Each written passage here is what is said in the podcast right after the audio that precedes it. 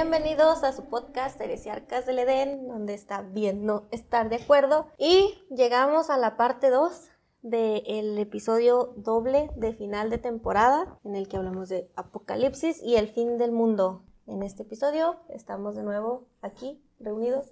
Gaby, Juan, Víctor y Luis, los mismos del episodio pasado. ¿Qué tranza, chavos? Estamos de vuelta y para la segunda parte, porque en el otro nos emocionamos demasiado con las, este, las, Las eh, profecías apocalípticas. Pues ahora lo vamos a seguir un poquito más todavía. Es que pregúntale a Luis, no es fácil hablar del apocalipsis. Ah, está en largo.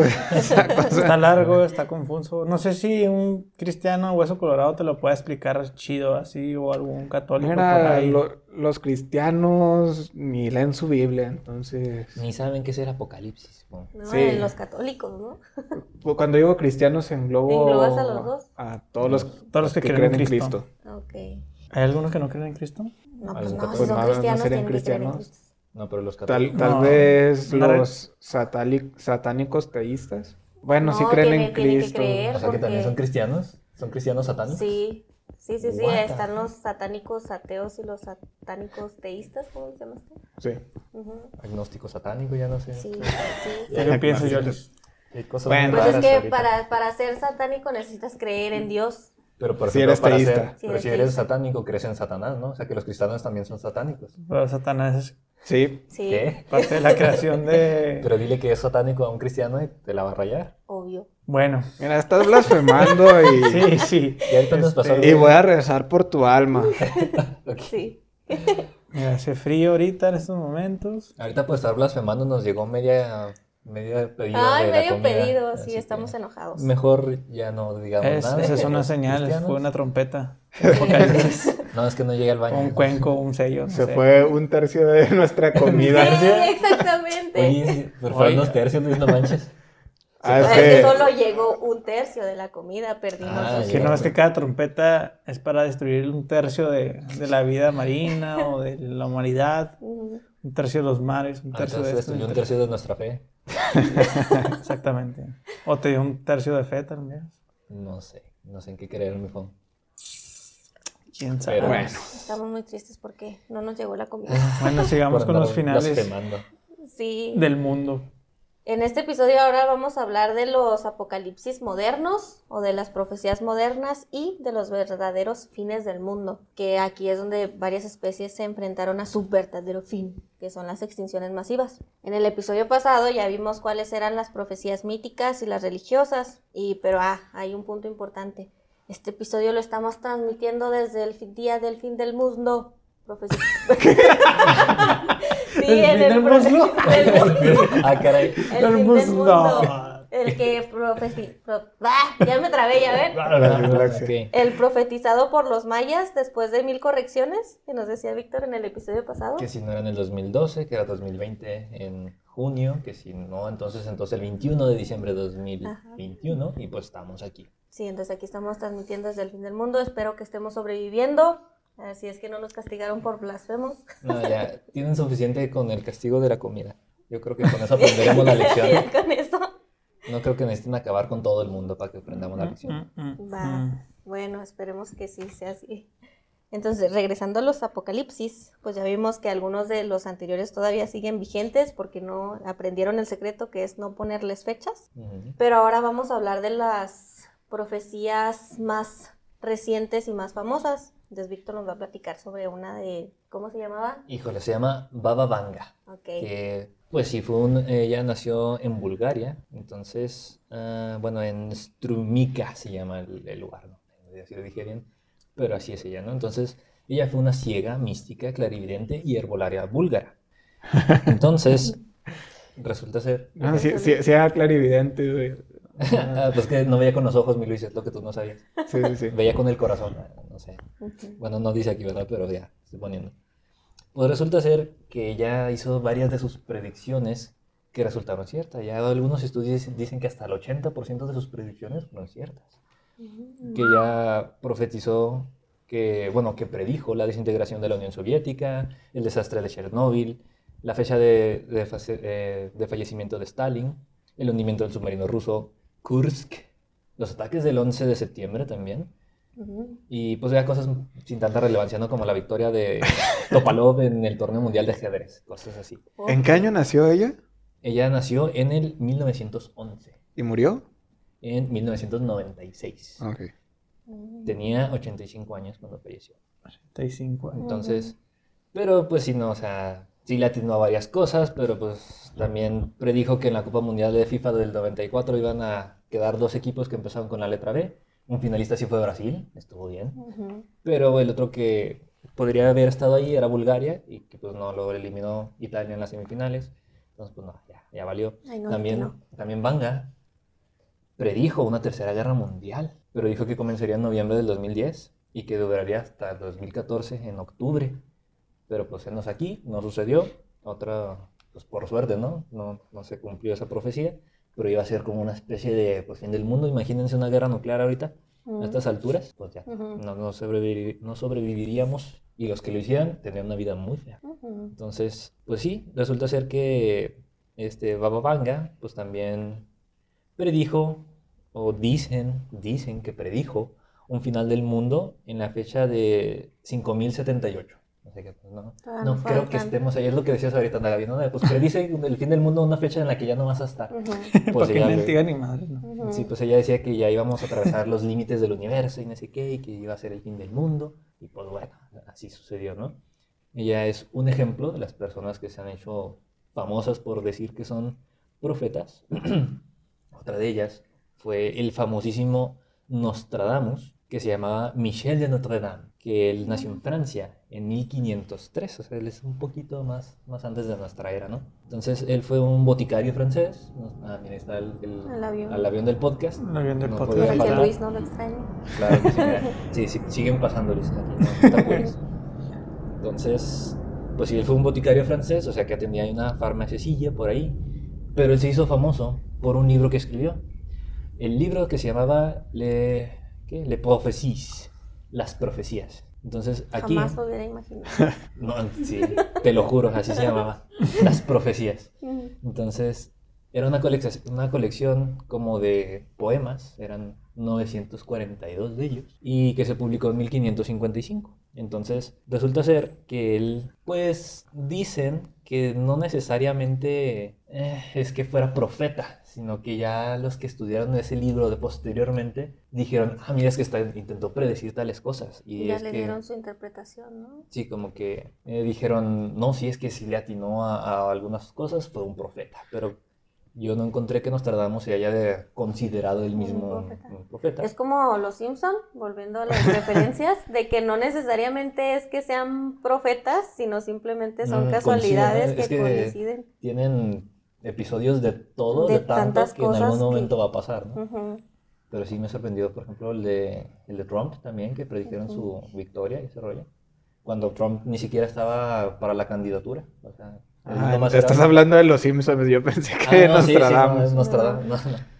Es, Pero- bueno, en los Simpsons es otro rollo, ¿verdad? Pero es como los horóscopos, es- escribe algo, Algo bien, bien general genérico. y al rato alguien le va a dar una asociación o una interpretación. Pues básicamente, sí. Sí, pues por ejemplo, mm, bueno, regresando aquí a, a Nostradamus, eh, dicen que sus poemas no tenían, este, pues así como dicen, ¿no? algo muy específico, que eran así escritos muy generales en las que se encontraban como que en código, eran, este, eran crípticos y que omitía palabras. Pero es que también dicen, no, es que eso fue tal vez para respetar la métrica de su poesía. O sea, pues como Mm. estaba escrito en, poe- en, En prosa. forma de poema, ajá, en, En verso. En verso, ¿En ¿no? verso? Sí, en verso. Intencionalmente abiertos para cualquier Ujú. No, pues interpretación. para que, para que Entonces, cascara. Pues sí. Se necesita encontrar una palabra que rimara con la anterior, no necesariamente porque tuviera un significado místico o misterioso. Además, yo por ahí vi alguna vez en un momento un video y decía que había hecho más de 6000 de... predicciones. Ajá, más de 6000 predicciones, o sea, pues ya algo tenía que cascar por ahí. Y si decían que eran como que muy ambiguas o muy abiertas, ya el lector pues le quería da dar como que su interpretación. Sí, Creo pues que Las que- Torres Gemelas él fue una de las más famosas, ¿no? Pues esa fue Baba Vanga, no sé si Nostradamus también. También lo creo que sí. haya Ujú. predicho. Pero pues sí, como, como mencionas, ¿no? Pues es que él también bueno, afirman que él también temía ser perseguido por hereje en la Inquisición. Entonces, pues dijo, no, mejor lo dejo así muy críptico, muy metafórico todo el rollo, ya, pues ustedes Mira, lo interpreten como quieran. Es que en aquellos tiempos podías hacerle a alguien así, era como que le quitara la nariz y te quemaban a la verga, güey. porque Es brujo, güey, es brujo. Es perro. Le hacías acá así. No, ya, güey, era Satanás, güey, ya te tenían que quemar. Ah, Imagínate ok. ese güey que, que le atinara algo, no, pues, ¿qué Lo que hizo fue separar su dedo pulgar. Sí. Y ahorita lo vamos a quemar. Muy bien. Sí. Ok. Entonces, el, lo único que sí este, dejó un poquito más claro, tal vez, Nostradamus, fue una profecía que reza de la siguiente manera. Aquí lo, aquí lo tengo, dice, en el año 1999, mes séptimo, descenderá de los cielos el rey del terror, antes y después, Marte reinará felizmente. Entonces, ¿En 1999? ajá, y Nostradamus era del 1503. Ujú. Entonces, o pues, sea, en julio iba a empezar una guerra. Sí, que supuestamente iba a descender de los cielos el rey del terror, no sabemos a quién se refiere, y que Marte iba a reinar felizmente. Es que por Marte yo entiendo Dios de la guerra más que el planeta. Ah, pues puede ser. Digo, pues era muy ambiguo, ¿no? Él decía que sus poemas eran así como que muy crípticos, entonces ya, como tú le quieras dar la interpretación, el planeta, el, el dios de la guerra, ¿quién iba a descender? ¿Quién era el, el rey del terror? ¿Quién sabe? No lo sabemos. Pero pues no, llegó 1999 y no, no, No pasó, pasó nada. absolutamente nada. Seguimos aquí todos, todo bien, todo correcto. Entonces, pues yo bueno. que me alegro. A ver, así entendiste la referencia. Pero pues sí, dice que la mayoría de los poemas de, de este Nostradamus pues eran así de, de epidemias, terremotos, guerras, inundaciones, asesinatos, sequías, batallas. Entonces, pues sí, como dices, no, pues es algo muy genérico. Va a ocurrir tal batalla y van a pelear dos grandes naciones. Pues, Pues, no sé, pelean Estados Unidos y Rusia. Dice, ah, pues son dos grandes naciones, pelearon. Ujú. Nostradamus tenía razón. Claro que sí. Pero pues es, es como el horóscopo, ¿no? Como, como Ujú. dices. Entonces, sí, también incluye, perdón, incluye epidemias, pues podemos decir que la a la del COVID. Pues también, si estamos hablando de esas cosas. No, y ha de habido pandemia. otras pandemias antes del COVID que, Después del y que 1500, están pues sí. después de, de él. Le tocó etapa de, Lo raro, de o la, epidemia. lo raro o la coincidencia es que pasen cada 100 años, ¿no? Sí. Ah, pues creo sí. que estaba escuchando Pues- que Nostradamus le tocó la de la gripe española, algo así. No, no, La no. de- La, la peste, La peste, la peste. duró, pues, duró 200 años. ¿Cómo sí, le sí, va a le tocar? tocó la peste. No, bueno, que parte bueno, de su oleadas, familia ¿verdad? Pero- durió, durió, Durió. murió por la peste. Durió Andas en el con fin todo del- bien. Ah, la, la Es que- epilepsia al 100 aquí. Sí, sí, sí. Durió en el fin del muslo. Sí, Sí, Eso. bueno. Ya para que Entonces, olviden la de la pulpa. la pulpa. ¿Cómo crear tu pulpa? Bueno, entonces eso fue en el, en el 99. Él decía que Ujú. iba a haber un rey que iba a bajar, no sé qué tanto. Pero pues hablando del 99, pues resulta ser que... Cuando sí, nací. ¿En el 99? Sí, no es cuando nací. con-. Sí, sí, de- sí. Cierto. Entonces, hablando de este año, resulta ser que se esperaba algo muy próximo también que creían que podría ser el fin del mundo. Bueno, no tanto el fin del mundo como una destrucción, sino el fin del mundo como lo conocíamos, porque pensaban que iban a pasar muchos desastres. Esto es el Y2K, que sería el Year 2000, el Año 2000. año 2000, precisamente.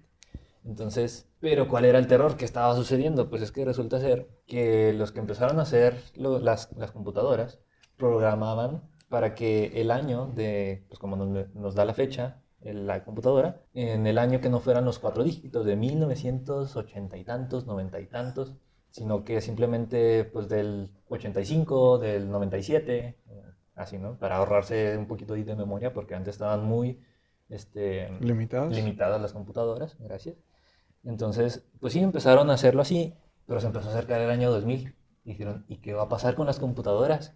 No, pues que lo van a interpretar, como va a ser 00, va a ser del 1900. Ujú. Entonces va a haber, pues, caos, ¿no? ¿Qué va a pasar con las cuentas bancarias? ¿Qué va a pasar con los aviones? Este, ¿Qué va a pasar con este, plantas nucleares que también tuvieron algunos desperfectos? Ahorita los, los menciono. Pero resulta ser que, pues es que sí se prepararon realmente para, para este Y2K y sí le invirtieron, al parecer, unos 214 mil millones de euros para que no, o sea, para este, pues arreglar el problema, como meterles actualizaciones, por así decirlo, algo un un poquito Pero, extraño. Ujú. pero ¿cuál es la lógica? En- o sea, yo por ahorita puedo agarrar mi computadora y ponerle el año 3000 y no por eso, o sea, ¿qué? qué Ok, yo tengo un comentario. Ah, estamos a principios de la revolución de la era digital Sí. Y ahora cuando nos referimos al fin del mundo, ah, más que un fin específico donde deje de existir toda la vida, decimos como fin del mundo la destrucción de las sociedades modernas. Sí. Entonces, en 1990 empieza la revolución de la era digital, bueno, un poquito antes, ¿verdad? Pero ya se empieza a integrar en la vida cotidiana de, de las personas Y ya todo se empieza a hacer digital. Entonces, si todo lo tenemos digital y lo digital falla. ¿qué es lo que va a pasar con nuestro sistema económico? ¿Qué es lo va, lo va a pasar con nuestros sistemas de seguridad? Va a haber caos, la gente Es que es, va a hacer, este, no sé, revueltas, desastres, es que esa parte sí la entiendo.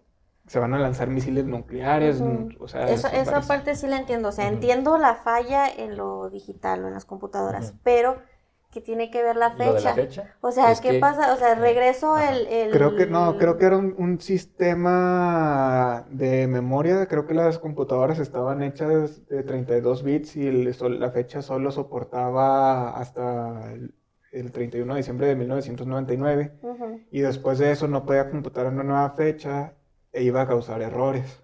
Ujú. Sí, Y pues. por eso hicieron unas computadoras de 64 bits que nada más mueve el problema al otro, pero al duplicar los bits es como el año 8000, no sé qué. Bueno, es un número al azar. Ujú. Ujú. Sí, pues de los problemas que mencionas, Gaby, lo que más temían que sucediera era un efecto en cascada, que empezaran a fallar como que pequeñas cositas que fueran causando desastres más grandes.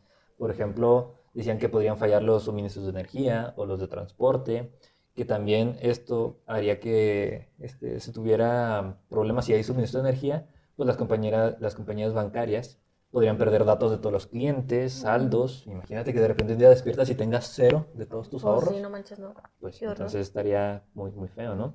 Entonces, también este, habla de, de que había transportes controlados mediante equipos informáticos y que estos pues ya no, debido al error, a la falla, no supieran cómo interpretarla y no pudieran funcionar los sistemas.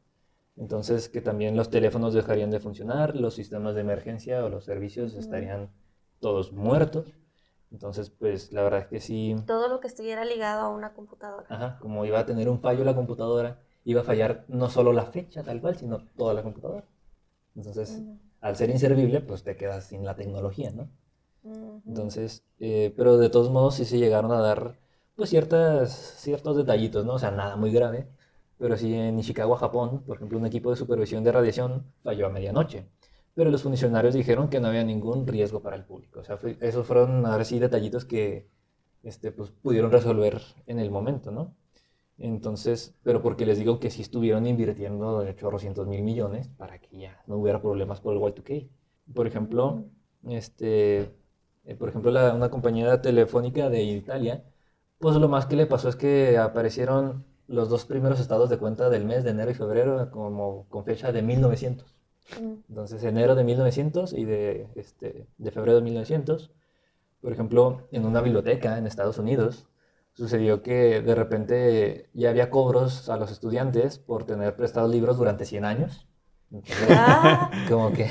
oye, estaba recordando que cuando yo tenía el seguro en la universidad, me salía que tenía también así, o sea, me salía mi fecha de nacimiento en lugar de 1989, 1889. Igual, Gaby, pues te ves bien joven para tener 132 Dos años. años, ¿sí?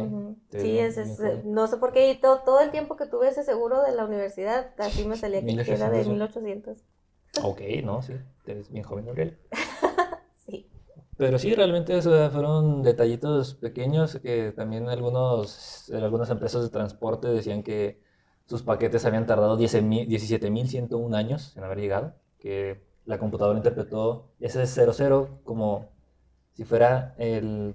Daba por hecho que los primeros dos dígitos eran 19 y luego los otros noven- 19.99, 19.98, así los otros años. Pues este lo interpretó como 19100. Entonces era, era el año 19100 para esas computadoras. Entonces, pues... 19100.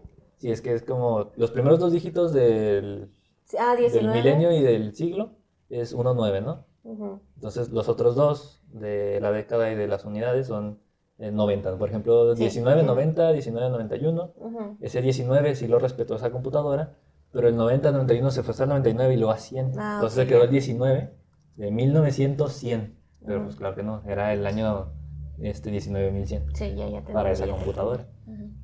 Pero pues ya realmente es, es todo lo que sucedió. Fue más el revuelo de que el mundo se iba a acabar y que las computadoras se nos iban a revelar y no sé qué tantas cosas. Pero, Pero, O sea, en realidad no pasó nada, pero la gente sí se puso medio loca. sí, ¿no? es que hubo nomás así detallitos, te digo, en ciertos sistemas, pero pues nada grave. Y es que sí, te digo, y es que sí le invirtieron bastante para arreglar ese problema. Pero eso era lo que ibas a decir en el episodio anterior. Perdón. pero ya se te olvidó. ¿Qué cosa iba a decir? de que la gente hizo bunkers y empezó a comer con las compras de pan. ¿No te acuerdas que me cayó y me dijo, tú cállate, yo se lo voy a decir ahorita? No es Silencio, La tiranía de Gabriela No, se lo mencioné y me dijo, ay, pero este lo no Eso es para más tarde. Sí. Sí, Ahora sí ya puedes decirlo. No, pues ya lo dijiste. No, tú, ya ya, ya. Primero hiciste que se esperara un episodio y luego lo dices tú. Era que era mi Pues momento, lo dices. intentando hacer lo que recordaba. Ay, lo- va a intentar que lo recuerde diciéndolo yo todo. Mira, acuérdate No que ibas a decir todo. esto y luego ya lo explicas todo, ¿no? O sea, No lo dije todo. híjole. Pero pues sí, entonces ese era el problema, ¿no? Con todo el Y2K, que iban a cambiar nuestra forma de, de estilo de vida. Pero pues no pasó gran cosa. Así que, Mm. Bien. ¿Y ustedes se acuerdan ¿Qué de qué, qué- 2000? qué estaban haciendo ahí? O, si- ¿O qué fue lo que vieron a su alrededor? Yo tenía seis años, no tengo idea qué sucedió en el Yo tenía 2000. un año, pues no. sí, sí, sí, sí, sí, cálmese. Ah, seguramente tú y yo estábamos en la misma casa o yo estaba peleando con mis primos contra mi hermano en el segundo piso de la casa de mi abuelito. Ujú. Gaby tenía 110 años. Yo que- tenía 110 años. sí. No, no, pues no, o sea, me acuerdo que sí vi que hablaron mucho, así como en el 2012, de que hablaron mucho de ello, pero pues también no es como que nosotros o mi familia o gente cercana hiciera algo, pero... Porque ni te- computadoras teníamos. Eso Ya era sé. cómo nos iba a afectar. Ajá, sí, Pues no. nomás eso. Pues sí, pues eso es todo del Y2K realmente. ¿no? Es, es más el rollo que se hizo que lo que realmente fue. Ujú. Sí, pues con todos, ¿no? Con todos los fines del pues- mundo terminamos en lo, en lo mismo. Pues de hecho sí. Como los 20.000 rusos cristianos, por si no escucharon el episodio pasado, los que hablamos que se suicidaron. Entonces fue más el rollo que se hizo con ellos. Sí, ¿no? Y, hay- y hay otros, hay otros. Ahorita precisamente vámonos para allá, Ok. que son Échale, las sectas. En las sectas es súper característico que todas estén basadas en una revelación, en el de que, ah, se me presentó alguien, se me presentó algo y me dijo que esto va a pasar. Por lo regular es de el origen o del final. O sea, se me, por ejemplo, hay unos que son los raelianos, que dije, llega mm, supuestamente a Rael, se le presentan unos ovnis, unos aliens y le dicen, nosotros somos los verdaderos creadores. Pero en otros lo que ha pasado es que les revelan cuál va a ser el fin. Entonces, más que eso no me acuerdo si lo dijiste dentro o fuera del episodio, de que eh, precisamente eso es lo que hacen para obtener la salvación. O sea, van reclutando gentes y le dicen, no, ¿sabes qué? Es que si estás aquí, si estás en mi equipo, nos vamos a salvar. Y nada más los de mi equipo se van a salvar. Así que es necesario que me des todo tu dinero para que te salves y tu cerebro y tu mente. y así es como... No más. Ajá. Casi nada, casi nada. No, es tu cerebro y tu mente, sí. Y así es como muchas de las sectas es que atraen a las personas. Entonces vamos a ver uno de los ejemplos de, de sectas que han profetizado el fin del mundo. Uno de ellos es el Helter Skelter. Este fue en el 69, en 1969, y era algo que dijo Charles Manson. Él les dijo una vez a su familia, ¿saben qué? Se me presentó una revelación y he descubierto porque estaba leyendo el libro de revelaciones y escuchando el White Album de los Beatles. Entonces les dijo que cuando estaba escuchando la canción de Helter Skelter, eh, se dio cuenta que iba a empezar una guerra racial entre los negros y los blancos y esto iba a salirse de control e iba a terminar con la, toda la raza humana. Ok. Entonces, para detener esto, era necesario que la familia cometiera una serie de asesinatos. Y pues entre ellos sí hubo varias víctimas, como Sharon Tate, los Levia, la Bianca y otras cuatro personas que pues sí les fueron asesinadas. Pero la guerra apocalíptica nunca pasó. Entonces, en esta vez solo Manson y su familia terminaron en la cárcel y sus nombres pues ahora son famosos, pero pues sí, no por pasó. el asesinato, no porque detuvieron el fin del mundo o Sí. porque lo predijeron. Ajá, o sea, no, no, precisamente, o sea, no por detener el fin del mundo, pues, exactamente, pero sí, es, ese es uno de los ejemplos de, pues, de otro fin del mundo profetizado y en este era una guerra racial, que pues no, tampoco pasó, nada que ver. Esa estuvo cortita, esa es está que- chiquita. Sí, es que sí. Ajá. Como debe ser. La segunda secta, aquí es la que vimos otro, otra profecía, fue en 1997 por Marshall, Marshall Applewhite, que este era el líder de la secta de Heaven's Gate o de la Puerta del Cielo. Él decía que el cometa Hale-Bopp iba a acabar con la vida en la Tierra. Entonces la única manera de escapar a este apocalipsis, a este Arma- Armagedón, era suicidándose.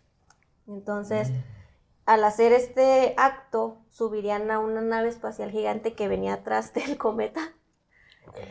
Y entonces pues ya se los iba a llevar y ellos iban a estar en la salvación, Pero ¿no? ya muertos, O sea, atrás del cometa. Sí, O la sea, nave espacial venía atrás se iban a suicidar y que sus almas iban a subir a la nave. Sí, Ok. y se iban a salvar. Ah, ¿Y el cometa era el que anunciaba el fin del mundo? Sí. what ¿Y the- cómo era ese fin del mundo? No, no dijo, o nada más dijo, No, viene el fin del Viene el mundo. fin del mundo porque, el- porque viene el cometa. Hmm. Y así como logró convencer a mucha gente, se suicidaron.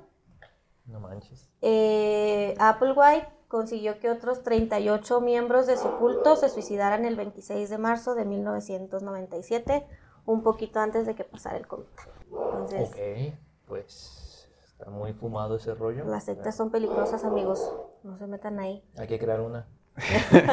Al cabo Luis ya se sabe todos los pasos. Sí. No, no, no, No, no. no. le faltan como dos pasos. pero ya- Me, me falta ser carismático para poder convencer a la gente. O tú puedes tener a una persona carismática y tú la diriges. Mira, ahora vas a hacer esto. Qué hueva, qué hueva andar dirigiendo gente. Bueno, ¿Quién fue el vato que hizo que todos se tomaran cianuro? El de Johan, ¿cómo era Johnstone? Jim, Jim Jones, Jim Jones de Johnstown. Johnstown. Y también se lo llevó con una mentira de esas, ¿no? De que pero es que esto estuvo Mira, más- es Es que que estuvo un poquito diferente. Todo- todo hubo gente que se empieza- quiso salir. Pero bueno, perdón. to- todo empieza así bien, bien sencillo, ¿no? Tú empiezas a... Eres una persona carismática o un líder en la sociedad. Empiezas a hacer cosas al principio buenas generalmente. Vas captando gente y luego las vas les vas limitando su interacción y su comunicación con la gente que no está en, en el grupo. Empiezas a establecer jerarquías dentro del grupo. Empiezas a ponerles actividades para ir borrando poquito a poquito los límites. Y lo que termina pasando es que tu, tu voluntad es la voluntad de, de tus seguidores, pero les tienes que dar un, un motivo para que se queden contigo y generalmente les los tienes que salvar de algo. Viene este, no sé, ese esa necesidad de tú ser el, el salvador y de que es. esa gente evite un desastre, de ya sea de que nosotros con nuestras acciones vamos a cambiar el mundo o solo nosotros vamos a quedar después de que toda la sociedad sea destruida. O nosotros o conocemos la verdad. Y Nosotros conocemos la verdad, la- los demás son impuros. Y luego siempre les pasa de que ponen una fecha del fin del mundo y no se cumple y ahora tienen que hacer una maroma para pues para mantener al grupo unido con ellos de que ah, ¿saben qué? Es que un ángel me dijo que nuestras acciones ayudaron a retrasar el fin del mundo, pero no es suficiente. Tenemos que seguir haciendo Tienen que seguir pagando. este estas estas 10 otras años más. acciones. O pues, de hecho- ¿saben qué? Me equivoqué al interpretar los datos. Es esta otra fecha. Como les dije en el episodio pasado, moraleja, nunca pongan una fecha exacta. Siempre sean ambiguos para que la gente siempre siga Sí, pues de- ahí al pendiente. De hecho, así como menciono, no sé si lo dijimos en el episodio pasado o no, pero en 1822 una monja chilena, después del terremoto de Copiapó, este, esta monja dijo, no, es que al día siguiente a las 11, ahora sí ya va a ser el fin del mundo. Entonces llegó el día siguiente, a las 11, ¿y qué sucedió? Que la monja dijo, no, gracias a nuestras oraciones de todos nosotros, el, el regreso de Jesucristo se ha postergado y no sé qué, o sea, como dices, no, pues llega el momento y ¿qué haces? Pues no, es que las oraciones, claro, que salvaron el mundo. Sí, sí, Y ahí no hay forma de, de que te cuestionen porque pues la fe los salvó, los haces creer hasta un poquito más de que, ah, mira, sí es cierto, mi fe hizo que nos salváramos de todo y pues los arraigas más, ¿Y, y cómo saber que no es cierto? pues no hay forma. No hay forma de saber de que en realidad están deteniendo el fin del mundo. Pues si no, pues nomás les haces creer. No, pero, más pero ¿qué tal si sí? Imagínate, O sea, Gabriela. por eso te digo, o sea, no sabes si sí o no sabes pues, si por- solo se lo están Por lo inventando. menos por nosotros no va a ser salvado entonces. Somos parte del montón que, pues, que sí, que Somos va a valer verga. Es más, nuestras malas vidas van a traer a un cometa. O un pedido a medias. O un pedo a Sí, medias. es culpa de Gary y sus saladas. Ay, Así ya bien no me salada. Gabriela. Sí, ya ni me diga. Necesito una limpia desde hace unos cuantos meses. Ujú. Así, unas cuantas vidas. Sí, y pues esas fueron las apocalipsis modernas, las... Bueno, al- al- algunos, algunas, algunos ejemplos. Ejemplos nada más, así para mencionar porque hay más, y si hablamos de sectas, no, pues hay un chorro O más. del pensamiento popular, ¿no? Porque en el siglo XX es, es el boom de, de los mundos posapocalípticos en la cultura popular. Este, empieza la revolución industrial, luego llega la Primera Guerra Mundial y dicen, esta guerra va a terminar con, con el mundo, termina la Primera Guerra Mundial. Este, y ya la gente tiene una visión bien pesimista de, la pues, vida, de de la vida y, y del futuro ya no es este, tan, tan brillante como, como antes pensaban. Empiezan a escribir literatura de la Tierra valiendo madre, un asteroide cayendo, llega la Segunda Guerra Mundial, este, las armas de destrucción masiva, las armas nucleares. Y ahora llega el miedo a una tercera guerra mundial donde se utilicen las, las armas, nucleares, las que sigue un poquito vigente, pero ya el temor no es tanto como en los 50 a, a los Ujú. 80 de que una guerra nuclear termine destruyendo el mundo. Y vienen ahí un chorro de películas, libros, series. ¿Y qué fue lo que causó originalmente, me- por ejemplo, el planeta de los simios que se originara? ¿Cómo? Fue por una Es- misión espacial en la que llevaban simios. Es que hay, hay- hay varios. En, las originales, no me acuerdo qué hace que los simios tomen el control. Ah, se extinguen los perros y los gatos, está bien. tonto. ¿Sí? Sí, En las películas originales del planeta de los simios, voy a salir tantito del tema, se extinguen, se extinguen los perros y los gatos. Entonces la gente empieza a usar diferentes especies de simios como mascotas y luego los vuelven este como su servidumbre, los empiezan a entrenar.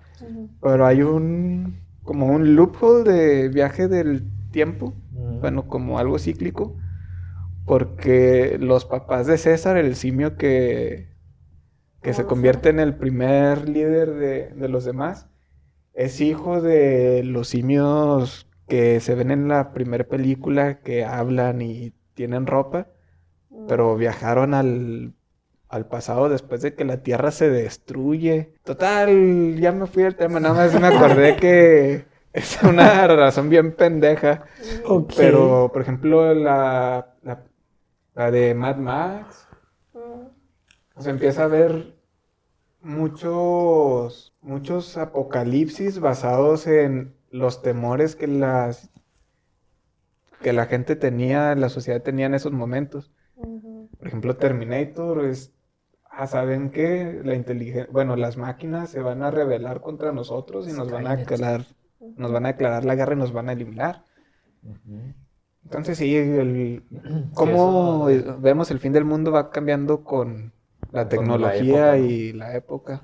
Sí, pues antes solo se hablaba de fines del mundo ¿Religiosos? religiosos, porque pues era lo único que había, pero pues bien como dices ahorita ya hay que van a venir los extraterrestres, que del planeta Nibiru, que van a, este, a conquistarnos las máquinas, que eso no una guerra, una guerra nuclear, que va a caer un meteorito.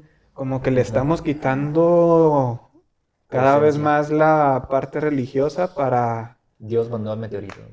Bueno, no la vas a poder eliminar nunca, ¿verdad? Pero ya por miedos, digámosle, más naturales. Una pandemia nos va a acabar Más a lógicos, todos. sin ofender a ningún Pero hablando de que se extinguieron los perros y los gatos en el planeta de los simios. Qué bueno que lo mencionas. Hilando todo. Sí.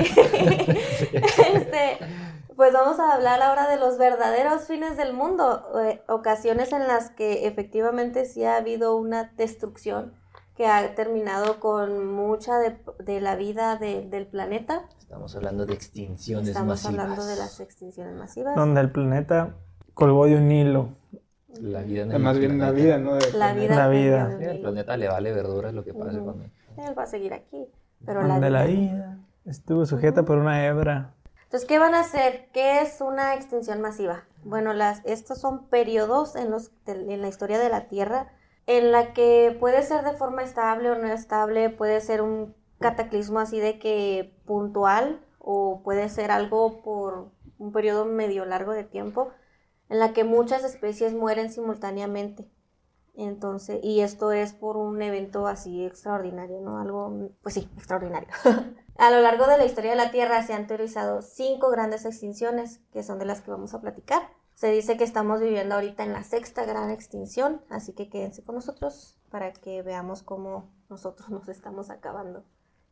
Es la primera, La lagrimita. sí, la primera extinción masiva que es la del ordovícico silúrico. Bueno, yo antes de mencionar esa, ah, tengo una, digámosle, mención honorífica que no se suele mencionar en el grupo de las cinco grandes extinciones masivas, que fue la primera extinción que básicamente le dio forma a nuestro planeta. La mencioné muy breve En el origen de en la el vida. origen de la vida, Ujú. que fue las cianobacterias. Ah, durante los primeros años de, de vida, toda la vida era bacteriana, empezaron a aparecer las primeras células eucariotas, sin embargo, el oxígeno no estaba presente en la atmósfera de nuestro planeta y el oxígeno es un producto del metabolismo de las cianobacterias. Entonces las cianobacterias aparecen, empiezan a proliferar Parte de su metabolismo es producir oxígeno, pero ¿qué pasa? Que el oxígeno es este muy electronegativo y reacciona muy, muy fácil con otras moléculas y es tóxico para los demás seres vivos. Entonces, básicamente, no tenemos mucha evidencia de cómo eran las primeras formas de vida, porque las cianobacterias Las mataron a todos. las mataron con todo. Y pasó de la atmósfera terrestre de no tener nada de oxígeno a tener un 28% de, de oxígeno y formar la capa de ozono. Esto hace, bueno, dio paso a la vida como la conocemos ahora, porque al haber una capa de ozono protectora, los rayos gamma empiezan a ser disipados, también la luz que entra permite que rebote un poco y se ¿no? un, un pequeño efecto invernadero calentando, bueno, manteniendo estable la temperatura del planeta, no tan, no tan ex- extremista. Entonces, no suele ser mencionada, no hay mucha evidencia geológica. Me lo acabo de inventar. No, no, e- esta vez no me lo saqué del culo. esta vez sí, sí son, son datos que, del- en los que confío. Ok, sí, ya, ya Bueno. los- lo estudiaron y es lo más probable que sucedió, ¿no? Sí. De hecho, si tú vas a, al Caribe mexicano, en, en las costas de Yucatán, en la bahía de Bacalar, puedes ver, a, digámosle, los fósiles de las cianobacterias que son estromatolitos. Bueno, unas estructuras que, como piedras que son producto de- del metabolismo. Nice, nice. Entonces, son una de las pocas bacterias que dejan Registro. fósiles, digámoslo digámoslo así. Es extraño, ¿no? Que una bacteria dije un fósil, como que no, no suena Pues es muy que lógico, son, son muy pocas. Es que los fósiles que sueles, o la evidencia de, de los microorganismos, se suele ver a nivel este, geológico. Empiezas a ver reacciones con ciertos sustratos que solo pueden ser originados por la acción de un metabolismo. Sí. Como que en lugar de ser una erosión física, ya es que hubo una reacción química por ahí, ¿no? Y ves ahí. Y dices, ah, es estas son propias de la vida. Hay algunas que no es necesario, que pueden pasar necesariamente, que pueden pasar sin presencia de, de la vida. Por eso la confusión de que, ah, encontramos estas moléculas en Venus, no sé si te acuerdas. Sí. justamente iba a decir ese ejemplo yo Ah, también. yo también estaba pensando en él. ¿Qué rollo? Yo no. Ah, mi phone. Pero bueno, Estaba este, pensando en la fauna de Yakara, la- me acordé de la Ah, de en. Australia, ¿verdad? que fue la del Cámbrico, una de las primeras. Fue como que un intento de, de, pues sí, fue un intento fallido de la vida. De toda esa fauna, de toda esa vida que había que fracasó y sí existen fósiles ahí. Antes de la... empre- ah, Creo que fue un poco antes de la explosión del Cámbrico, donde ¡puf! se dio toda la vida así de la nada. Pero la fauna de Yakara fue como que un cáliz de la vida que falló. Pues antes de que se diera a todos los organismos. Es que ah, quiero mencionar algo. La historia de, de la vida la reconstruimos con base en registro geológico. Y en el registro fósil. Registro fósil. Sin embargo, es muy difícil que los fósiles de cualquier tipo se creen porque primero, un organismo tiene que morir y tiene que morir en un lugar o bajo unas condiciones que permita que sea preservado. Ahora, organismos de cuerpo blando, bacterias, que- o que no tienen estructuras que permita su conservación, se van a perder. Ujú. Entonces, todo ese registro de la vida no lo sabemos y nunca lo vamos a saber. Sí, pues por Ok. eso me llamó la atención que dijeras de las bacterias. De las bacterias. pues, ¿Cómo es que se crean fósiles? Pero ya. Ok. Ujú. Entonces, se crea, digámosle, esa condición, el fósil.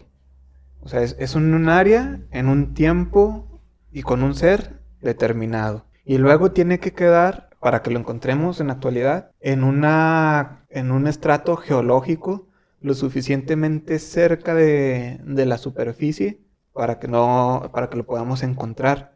Y luego todavía tenemos que dar con él.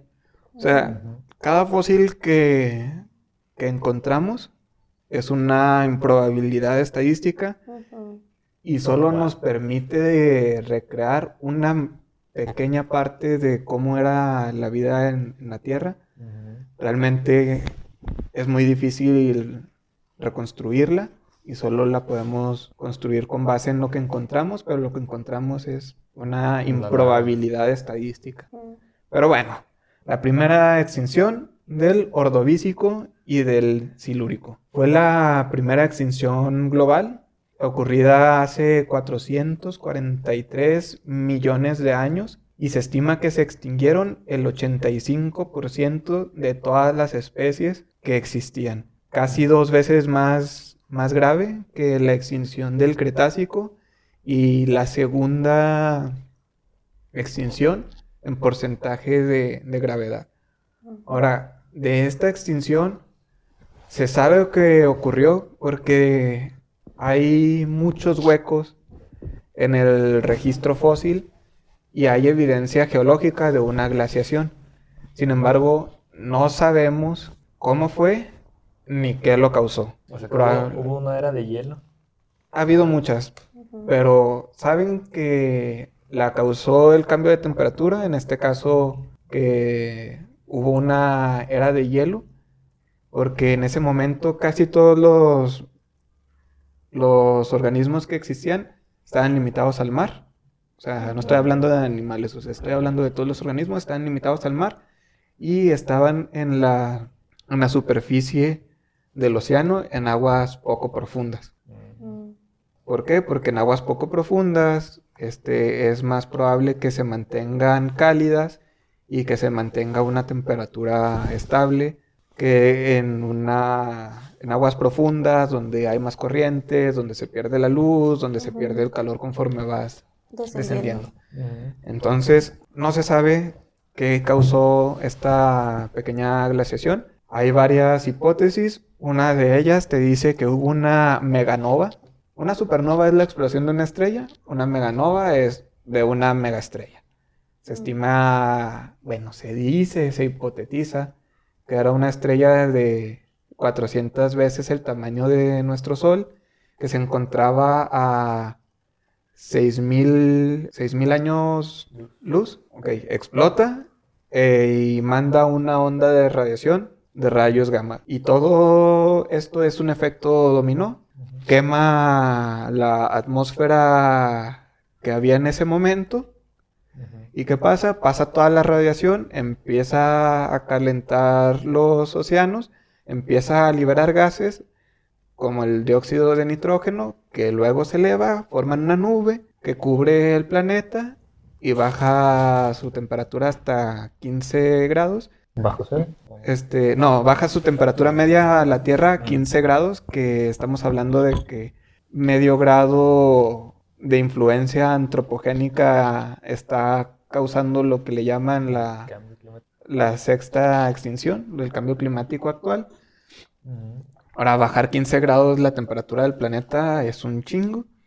Y eso básicamente elimina la vida. Y le dicen ordovícico silúrico porque fue al final de, bueno, en el inter de estas etapas, en un periodo que abarca ambos, ambos periodos de tiempo. Después se disipa, se disipa esa nube y empieza a derretir los, los hielos que se formaron aumentando el nivel del mar y ahora matando a la vida que había sobrevivido en ese momento. Esa es una hipótesis. La otra que tiene más, este, más seguidores es la que el supercontinente de Gondwana, que forma lo que ahora es Antártica, Australia, India, Asia y me parece que parte de África y Sudamérica, empieza a haber movimientos tectónicos muy fuertes que lo mandan hacia el polo sur. Al mover esta, bueno, una gran masa de tierra hacia el polo sur, cambia la profundidad del océano, las corrientes de oxígeno y de nutrientes que había, empieza a formarse en la parte terrestre capas de hielo que pues, van bajando el, el nivel del mar. Entonces toda la vida bentónica, bentónica no, What? Yo no sé de eso. La bentónica es es la del fondo del mar. Ajá. Perdón, la vida que se encuentra en la superficie del mar empieza a morir. ¿No? Y al igual que con la teoría de, bueno, con la hipótesis de la explosión, otra vez efecto dominó, o sea, pasa la glaciación, baja el nivel del mar, empiezan a morir los, los seres vivos y después se vuelven a mover los continentes, se empieza a, a descongelar los hielos, sube el nivel del mar y ahora mata a todos los organismos que ya estaban acostumbrándose. Entonces es un periodo relativamente corto de tiempo en una escala geológica, lo que hace que no se puedan adaptar tan, tan rápido los seres vivos. ¿Y qué fauna había en ese momento? Se encontraban, lo más nuevo eran los peces sin mandíbula, pero había braquiópodos, los corales ya existían y conforma- conformaban el principal ecosistema de la época, y esos empiezan a morir. Te digo, se altera el ecosistema y como efecto dominó, cada, bueno, empiezan a, a morir todos los, los seres vivos. Briozoos y, bra- y braquiópodos, que son organismos con concha, pero no bivalvos, no son como las almejas. Ok. Los y los trilobites fueron de los organismos más afectados. Ok, vale, no, pues sí estuvo. No hay mucha información, o sea, Entonces se murieron el 85% de las especies de aquel entonces por una glaciación. ¿y cómo determinas esto? Vuelvo a lo mismo, empiezas a ver especies en, en el registro fósil Ujú. y de repente, ¡fum! un, hue- un hueco de millones de años y dices tú, oye, ¿qué, qué está pasando? Y en ese mismo lugar, en un estrato de una era diferente, luego empiezas a ver este, otra vez Vida, ¿no? vida. Ya de otro tipo, ¿no? De otra... No necesariamente, porque muchos de, de los micro, bueno, de los organismos que sobrevivieron continúan su proceso evolutivo, pero siguen siendo reconocibles, cambiaron muy poco. Mm, Pero también es, es como te digo, o sea, no podemos saber cómo se realizó porque el que una especie deje fósiles Es muy complicado. es una probabilidad estadística que va a ser mi frase favorita de, de este eh, capítulo, sacármelo del culo. Sí, ya. Eh, esa es la favorita del podcast. Y ahora va a ser improbabilidad estadística. Sí. Entonces esa fue la primera. La extinción primer- masiva. De las que se cuentan. Sí. Masivo, ¿no? Porque ya incluye este flora y, y- y fauna. La segunda es la extinción del devónico carbo- carbonífero. Esto es igual, como pasa entre dos eras geológicas, pues por eso se le llama así, ¿no? Devónico carbonífero. Esta se dice que pasó hace 360, 367 millones de años y se perdió aproximadamente del 70 al 80% de las especies que existían en ese momento. Antes de esta extinción se le llamaba la edad de los peces porque hubo una gran diversificación de, de los peces, una, pues, una explosión de, diversidad. En cuanto a los peces, los arrecife- arrecifes y aparecen los primeros árboles y los primeros tetrápodos, que son los organismos de cuatro patas. Entonces, respecto a los peces, se tenía que había 70 familias de, de peces. No significa que eran 70 así de su mamá, su papá y sus hijos. No, no, no. sino 70 diferentes familias de especies de los peces y de estas solamente sobrevivieron 17. Y pues ah, eh, es- esta extinción se dice que duró aproximadamente 3 millones de años, o sea, fue, fue gradual, poco a poco, por, por cambios diversos. ¿Una extinción de 3 millones de años? Es que en escala geológica Es muy poco. es muy poco. Ujú, sí. Entonces, uno de los peces característicos que se extinguió en esa etapa es el Dunkleosteus, que si nos vamos a Pokémon, se parece a uno que se llama Relicant. Entonces, es muy similar, era un pez que medía aproximadamente entre 60 y 10 metros de largo y pesaba como una tonelada. Era un pecesote. Eso no, no. Ajá, y pero este desapareció después, desapareció, ¿qué dije? Después de esta extinción. Pero ¿y aquí la extinción por qué fue? A eso es a lo que voy, Ah, precisamente. ok. Se dice que esta extinción fue provocada por cambios al nivel del mar, que hubo impactos de asteroides, un cambio climático, además de que disminuyó la temperatura global. O que sea que hubo... todas las apocalipsis que de las que hablamos les Sí, pasaron todas ellos. pasaron aquí. O sea, les llovió Sí. fuego, se inundó su tierra, todo, Mm, todo lo que, todo, de lo que hablamos. Y parte del enfriamiento del planeta se debió a que hubo un auge de nuevos tipos de plantas, porque estos, em, estas plantas nuevas eh, eran terrestres y las raíces comenzaron a remover la tierra y liberaron otro tipo de nutrientes al océano de los que pues no había. Entonces empezaron a proliferar las algas. Y esto fue como que lo mismo que las cianobacterias, pero ahora con, con algas, al revés. Les quitaron el oxígeno al agua. O sea, es como cuando tienes un, Ah. un, man- un cuerpo de agua que se tiene un proceso de eutrificación. Entonces le quitaron el oxígeno al agua. Ya, Y- explícanos qué es la eutrofización para los heresiarcas que no saben. Es sobre cuando el, el agua se empieza a llenar de materia orgánica y pierde oxígeno y deja de, de funcionar para los animales que necesitan o los organismos que necesitan el oxígeno para vivir. Y entonces las algas le quitan el oxígeno al agua, todos Ajá. los seres vivos que pues, Que dependen del oxígeno. Es un problema muy común donde no hay corrientes de, agua estancada. de agua, es agua Pues fue lo que le pasó al estancada. Parque Central. ¿No es lo que pasa con, con los lívidos? ¿O es otra otro proceso diferente?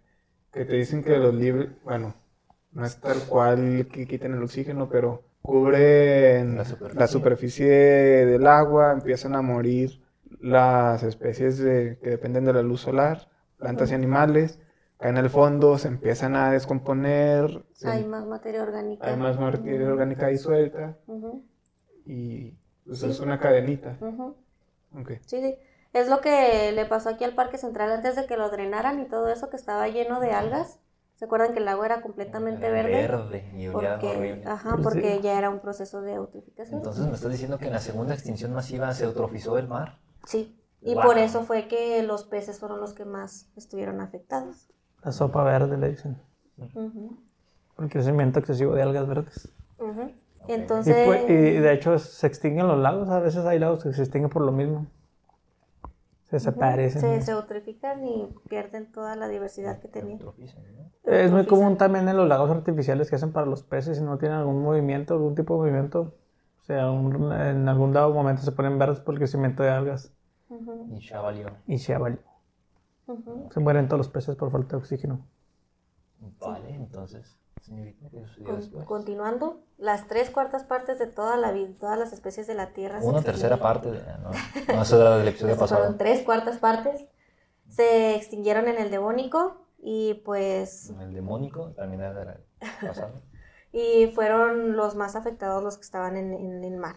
Y tuvo un mayor impacto en las especies marinas que en las continentales. En las, en las continentales no hubo tanto problema. Y también pues en las zonas tropicales, ¿no? En las zonas medias o en las zonas que no estaban cerca ahí, de los trópicos y de los costas, ahí no hubo tanto problema.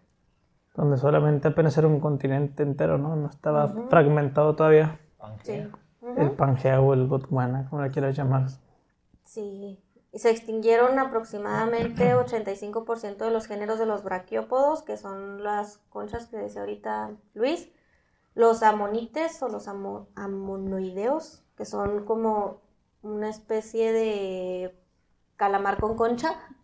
O sea, prácticamente los que más se extinguieron fueron los moluscos, porque también los gasterópodos se, se disminuyó su, su población, que son los caracoles y los trilobites.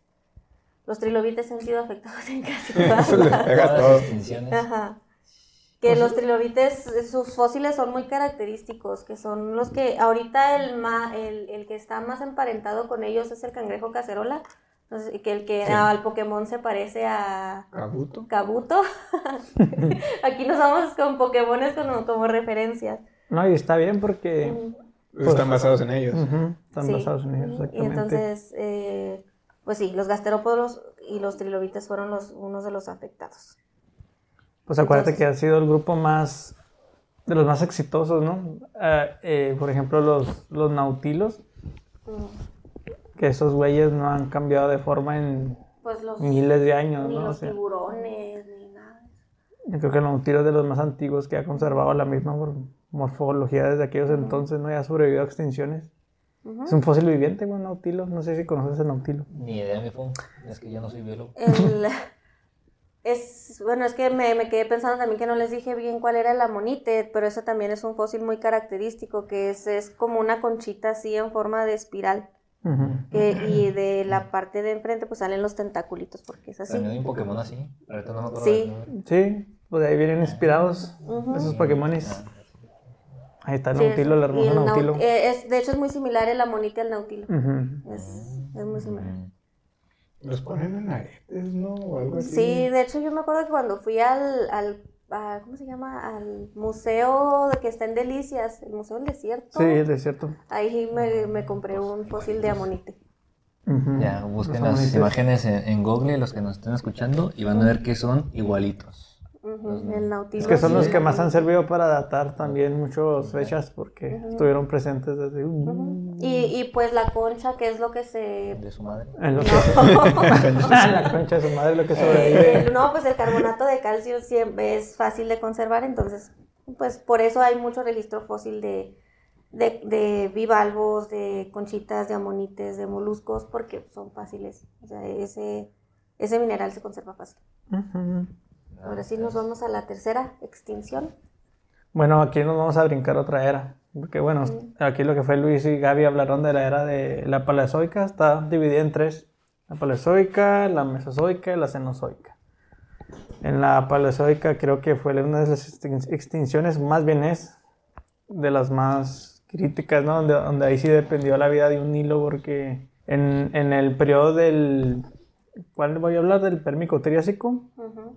En ese, en ese periodo, fue cuando hubo una extinción así totalmente catastrófica. O sea, fue, quedó prácticamente el 5% de la vida marina en ese, Se extinguió el 95. el 95%. Para algunos autores o para algunos otros científicos, pues ya sabes que ahí siempre va a haber datos diferentes. Ujú. Para algunos fue el 90, el 95, inclusive llegué a leer que había el 98% también de, de- de Extinción. extinción marina, o sea, fue una de las peores. Por eso a este le llaman, si tú la investigas, te va a parecer como a la gran mortandad, porque fue así como que... ¡puf! Porque ahí también, en las que ustedes mencionaron, pues la vida continental, bueno, en este caso la tuya, porque en la tuya pues andaban todos ahí casi marinos. En la terrestre, pues fueron, se llevó alrededor del 80% de los vertebrados terrestres también. Ay, güey. O sea, te estaba hablando de que ahí por poquito y no la logra, ¿no? Pues pone que hubieran sobrevivido pues puro microorganismo multicelular muy primitivo y pues la vida millones y millones de años para que se vuelva a dar, ¿no? Y esta, esta extinción masiva entre el Pérmico y el Triásico también tiene al menos cuatro causas que son muy similares a las que ustedes mencionaron, porque pues siempre va a haber un pacto de un gran meteorito que cayó por ahí. Este, aquí lo interesante es que ustedes mencionaron la actividad de las bacterias, como aquí también hubo un, aquí también participaron las bacterias y fue por algo muy similar a lo que tú dijiste. Este, las aguas profundas oceánicas pues fueron perdiendo poco a poco la totalidad del oxígeno disuelto en el mar. Y esto produjo que crecieran aquellas bacterias anaerobias, aquellas que no necesitan del oxígeno, Oxígeno. para su metabolismo. Entonces estas bacterias empezaron a, a proliferar, se empezaron a multiplicar y pusieron, empezaron ahora sí que a crecer y a crecer y a crecer y crecieron en, en real, como les comento, un grupo de bacterias que les dicen las verde, verde, bacterias verdes o algas verdes, no recuerdo, bacterias verdes del azufre. Entonces se cuenta que estas empezaron a liberar mucho sulfuro de hidrógeno a la atmósfera. Entonces esto a la vez también fue muy tóxico para toda la vida terrestre. O sea, ya con el hecho de haberte quitado el oxígeno del mar, pues ahí se acabó casi con toda la vida marina, más que uno que otro por ahí que la logró. Y estas bacterias que o prácticamente el ambiente o todo el oxígeno fuera del mar lo pusieron tóxico, pues fueron cayendo casi todos los animales terrestres. Pues uno por ahí también lo logró. Eso fue una de las causas. También fue la, li- la liberación de hidratos de metano. Y pues tú sabes que el metano es uno de los principales, o Ese creo es que es efecto invernadero. el de los, sí, ¿no? Te calienta. Inclusive dice que el dato dice que el 5, subió un 5 grados la temperatura de, del- de la Tierra en aquel entonces. Tú sabes que si ahorita la Tierra tú le mueves un grado, hace un, Sí, hace un pedo. ¿no? La vida marina se acaba. Y en aquel entonces fue el 5% que cambió, el 5%, 5%, perdón, el 5 grados fue lo que cambió la temperatura en todo el planeta. Y esto ocurrió que también hubiera un chorro de, de cambios. Y el otro que ustedes no lo habían mencionado, y aquí fue lo que pasó allá en Siberia, se produjo una serie de erupciones masivas. Estas erupciones, mira, abarcaron aproximadamente 2 millones de kilómetros cuadrados. Fue lo que cubrió totalmente, ¿cómo se le llama a estas cosas? El área en la superficie. Ah, de lo la que Tierra. deja la... ¿Las cenizas? Ajá, sí, todo Ah, lo- ok, el, ok, el basalto, la cubierta por basalto, que eso también, este, al secarse todo eso, también contaminó todo con dióxido de carbono. O sea, aquí fue un cóctel de un chico de cosas que pues ahí no había de dónde agarrarse porque pobres animales en aquel entonces. Y la cuarta causa fue un meteorito y ese actualmente se sigue investigando porque se encontró en la Antártida y este meteorito que les, que les dio, el, tiene un diámetro también creo que de 500 kilómetros el, el craterzote que dejó y está a aproximadamente a 1.6 kilómetros bajo el hielo de la Antártida. Pero no sé, por eso no se ha podido investigar del todo todavía. Pero pues ya que se siga reditiendo un poquito más, pues lamentablemente. En pues, unos bueno, años. Ajá. Y pues ahí fue también, lo atribuyen al separamiento de los continentes con ese golpe que fue devastador, ¿no? Dicen que aún así calculan el, el impacto, dicen que no hubiera sido suficiente para exterminar tanta vida en, en el continente de Pangea. Pero dice que esto también tuvo un gran porcentaje en extinción en ese momento para los animales. Pues fue la combinación, ¿no? Más bien. O sea Ajá. que la mayoría de las extinciones se han dado por los microorganismos, ¿no? Como que Pues eh, forman parte... Cambian, cambian el, Es la que, atmósfera de bueno, la Tierra atmósfera. y vale verdura Sí. todo. Es que tú sabes que las bacterias son, quieras o no, este, seres muy oportunistas, entonces pues llega, llega a ver el momento y se reproducen y Pues que ellos muy su rollo, ¿no? De- Pues sí, sí, pues, Les vale lo que pase nada más porque pues no tienen conciencia. Igual si fueran conscientes, no, no entremos en esos temas de- tan No, se supone que nosotros sí tenemos conciencia y nos sigue valiendo gorro pues. todo. Pues por eso digo, o sea, si las bacterias también tuvieran conciencia, pues les valdría igual, porque pues con que ya sobrevivan, pues a la roña a todos, ¿no? Pero pues bueno, entonces las extinciones masivas, Pues esa fue la El de pérmico. la del pérmico, pero ¿Esa hace cuántos e- esa duró aproximadamente, esa transición fue de un millón, o sea, fue totalmente Bien rápido. así, ¿no? Así, y para esa fue hace 250 millones de años. 250. Y tuvo que pasar al- lastimosamente nomás casi 40 millones de años para que hubiera otra extinción, que fue la del Triásico Jurásico. Que aquí después de que se recuperó la Tierra, de que apenas andaba agarrando vuelo con los pocos animalillos que crecieron ahí, pues aquí fue donde ya los dinosaurios empezaron como que a agarrar un poquito más de protagonismo. y luego aquí dos pongas donde metes el efecto especial de los dinosaurios de, acá, de la canción de Jurassic Park. Ya sé, ¿verdad? Pero aquí no era del todo bueno, aquí hubo bastante oxígeno y aquí fue donde algunos animales aprovecharon para poder crecer más y pues, no había tanto, Ah, es el de la megafauna, ¿no? ajá, no había tanto pedo. Ah, y los megaflora también. Al megafauna, mega vegetación y mega todo aquí. No había mega evoluciones en el. Pues aquí hay un dato muy, muy curioso en, es- en, el- en la transición de estos dos, este, en- sí, en- bueno, entre, entre estos dos periodos, entre el Pérmico y el, Triásico, cuando pasó la extinción masiva, la, la gran montardad, mo- montardad, ¿pero cómo dije? Mortandad. Ándale, es esa cosa. Mortandad. Tan fácil que decía esa palabra. en esta transición hay un dato ahí muy curioso que los geólogos, ellos sabrán leer, como tú mencionabas ahorita, los, los, este, las piedras, ¿no? Ellos prácticamente en las piedras en registros pueden leer cosas extrañas ellos. En las capas de los En polos. los, ¿no? en los estratos. ¿eh? En los estratos, ajá, pues algunos de los estratos, ellos ven cómo calculan que creo que por dos, sí fueron dos, si mal no me equivoco, millones de años, nunca paró de llover, estuvo lloviendo. Hubo lluvia así maciza durante toda esa época. Pero antes de esa lluvia se, se me olvidó pasarles por ahí de que pues el efecto invernadero y, y todas esas cosas, también hubo lluvia ácida y... Tío, les, yo que fue un cóctel de todo lo que te puedes imaginar. Pobres animales. A esos güeyes les llovieron los siete sellos, las siete trompetas, este, Las los siete siete copas. copas y todo. Y aún así aguantaron. Porque, como ya sabemos, bueno, pues Víctor no, porque no está tan apegado acá a la biología, pero los No. organismos más grandes fueron los que primero bailaron, ¿no? Mm. Los más pequeños, pues tuvieron chance de poderse refugiar y bla, bla, bla. Pero pues quiero que ahí te toca esta parte a ti, no le voy a tocar Sí. tanto. Pues en la del Triásico Jurásico, pues también se le atribuyen a ella un chingazo de un, de un, este, Meteorito. de un meteorito también. También hubo algo que ver. Es que como que esto se vuelve a repetir, si te das cuenta, se sigue repitiendo, sí. se sigue repitiendo. Y ahí, Víctor, pues tampoco me quiero adelantar porque tú vas a hablar del Holoceno, ¿no? De la, de la actual extinción que Pues, la estamos viviendo o la estamos más bien apresurando. Lo que antes pasaba en millones de años, pues ahora... Ah, sí. Ahorita. Entonces, algo así pasó también acá. Acá fueron también gases que fueron pro- provocados por volcanismo también y también el ambiente se volvió tóxico. Ujú. Y aquí se murió un 70% de, La vida en la Tierra. Ajá, aquí fue, fue menos, fue más para la, ahora sí que la terrestre y fue menos para la, la marina, la marina fue un 20%. Pero pues esa catástrofe que tampoco nos explican porque no hay tanto de dónde agarrarse, son puras especulaciones y, y golpes que han datado de los meteoritos, que fue probablemente lo que pasó de esa extinción, pero no hay tantos datos ni se ponen de acuerdo los científicos conocedores de estas cosas para saber bien, bien, bien, bien qué fue lo que pasó ahí. Ujú. Y ahí es cuando entra ya la era, ahora sí la era de los dinosaurios, ¿no? Porque el Jurásico no fue como que, como lo han pintado siempre, de que, No. que ay, fue donde gobernaron todos los dinosaurios, pero pues no. No, se le quedó por el Jurassic Park, pero no necesariamente porque ahí es donde... No, porque fue en el Jurásico. Jurassic Park es, debería de ser Cretacic Park. ¿no? Ajá, sí, pero como que no suena tan cool. No, no sea tan tan cool. Pero sí, el Cretácico, ahí es donde vienen ahora sí la explosión de todos los organismos gigantescos. Ujú.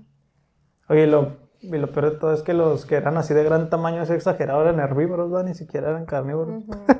Eran herbívoros. La otra vez vi, estaba escuchando un podcast de que estaban tratando de, de argumentar en que en realidad los reptiles en aquellos tiempos eran de sangre caliente, no sangre fría, como se creía. Pero bueno, no me voy a meter en eso, pero está muy interesante, porque no recuerdo muchos datos, pero sí le daban como que al punto. Y pues ya de aquí entonces vamos a pasar a la quinta y última gran extinción de, de las que se sabe, no, no de la actual. Esta es la extinción del Cretácico, Cretácico Paleógeno. Es la más actual y la más famosa. Pero ahorita van a ver por qué. Esta sucedió hace aproximadamente 65 millones de años, a finales del Cretácico, principios del Paleógeno.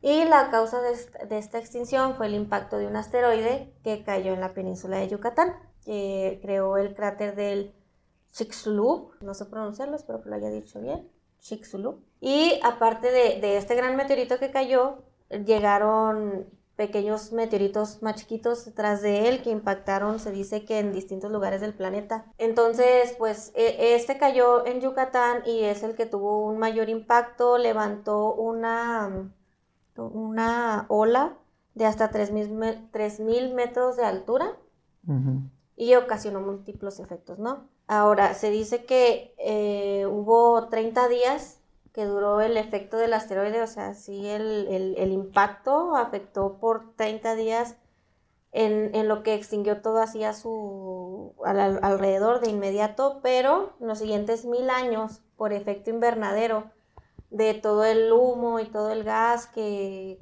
se desató a, raíz de esa explosión, pues cubrieron el cielo, hubo efecto invernadero y desaparecieron el 76% de las especies de, de esa época y el 100% de los grandes dinosaurios. Entonces, ah, como les decía ahorita, el, el meteorito hizo una ola que llegó a los 3.000 metros de altura. 3.000 metros de altura. Sí.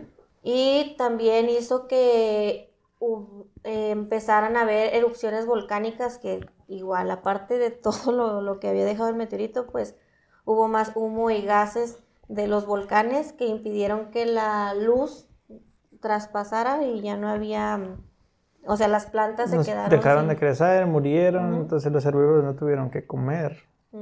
También las plantas se vieron reducidas muy notablemente. Y el oxígeno del- de la atmósfera, pues también, o sea, si ya no había plantas que produjeran oxígenos, pues el, eh, que producieran oxígeno, pues este se empobreció. También por el mismo efecto de invernadero hubo lluvias ácidas que aproximadamente duraron los mil años y acabaron con el 76% de las especies. Eh, aquí es parte de lo que decías ahorita, que eh, las especies grandes son las primeras que se acaban, que mueren, porque no tienen un lugar donde refugiarse más fácil que los pequeños, que los pequeños No, animales. ni, los ni recursos de, ok, ya sobreviviste, mm, por alguna razón no te tocó tan fuerte el efecto, te lograste refugiar, pero ahora necesitas Comer. comer, para mantenerte y no tienes suficiente alimento ni suficiente agua. Ni nada. Entonces, la buena noticia de que nos hayamos quedado sin dinosaurios es que eso hizo que los pequeños mamíferos pudieran evolucionar, o sea, pudieran llegar hasta lo que somos ahorita, lo que estamos, eh, el auge que tienen ahorita los mamíferos hasta llegar al humano actual.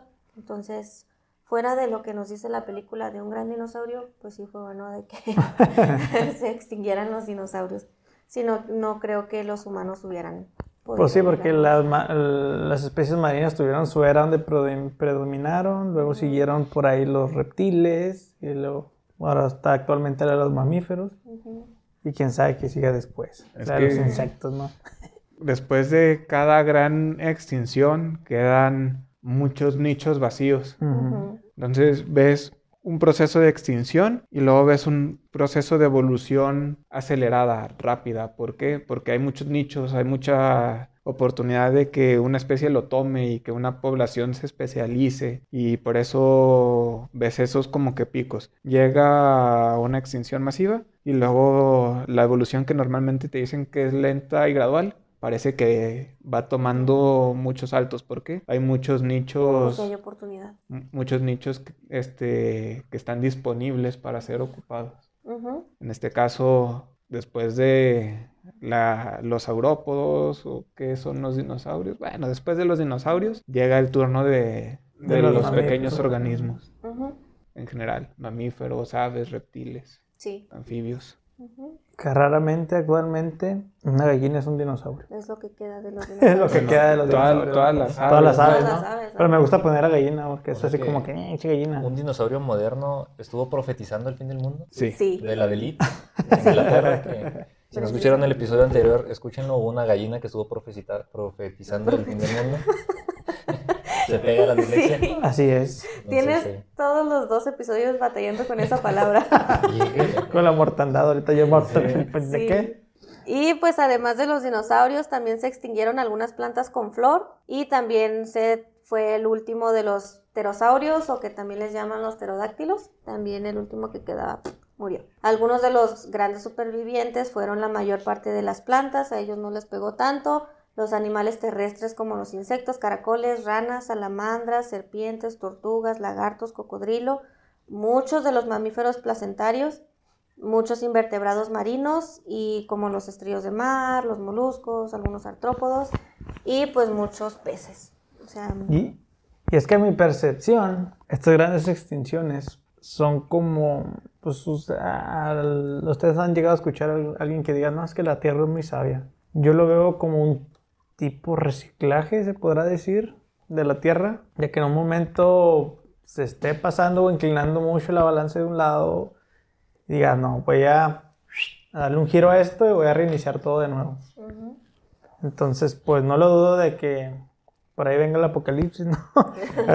Ahorita en la era de los mamíferos, que somos nosotros, que también nos va a llegar nuestro momento donde también se haga un reciclaje. Pues va a abrir todo queso, y igual puede ser también bacterias que por ahí se nos revelen, microorganismos. microorganismos que por ahí se virus. revelen. Por ahí hay una película donde las plantas empiezan a producir toxinas. Chafa. Está chapísima, pero pues no está, no, no está tan descabellada la idea de que pueda pasar, ¿no? Hay un estudio por ahí muy interesante que vi algún, en algún momento ahí de la carrera, donde antílopes, no, es un rumiante, es un comedor ahí de mezquite, lo que quieras. Eran, no eran, eran, eran mimosas, allá por las sabanas, no sé dónde chingados. El chiste, para no hacerlo tan larga, es que ellos ramoneaban demasiado esas plantas que las están extinguiendo, o sea, y las plantas dijeron, hey, te estás pasando de lanzas, güey, te va a poner un límite. Entonces, de alguna manera, digamos, la mágica o la magia de la naturaleza es que estas la plantas, evolución. la magia de la evolución, estas plantas empezaron a producir toxinas y los investigadores empezaban a ver a los a estos rumiantes muertos y decían, pues qué chingo está pasando, o sea, ¿por qué se están muriendo? Entonces veían que se morían al comer esta mimosa. Pero la mimosa inteligentemente producía una toxina en un cierto porcentaje de follaje. O sea, todavía estaba más especializada de lo que pensabas. O sea, te dejaba comer cierta porción ahí, pero si tú te pasabas de un, no sé, de un 40% del follaje, ya empezaba a, segregar toxinas y se la cargaba al que estuviera comiendo.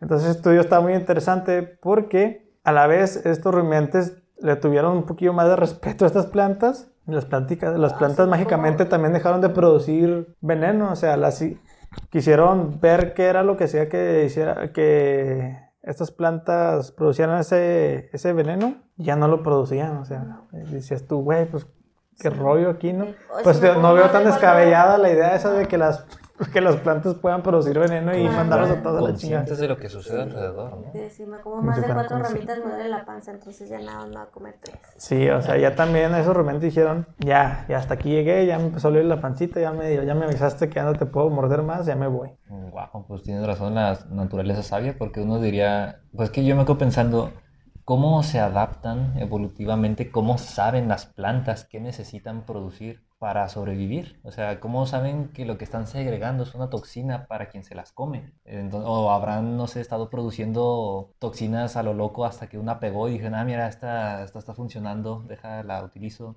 No sé, como que ahí me quedo pensando, ¿será que tienen conciencia? Pudiera ser. Y es que la aunque- madre naturaleza les diga. Aunque la gente le pueda decir, es un ser vivo muy inteligente las plantas, güey. O sea, sí.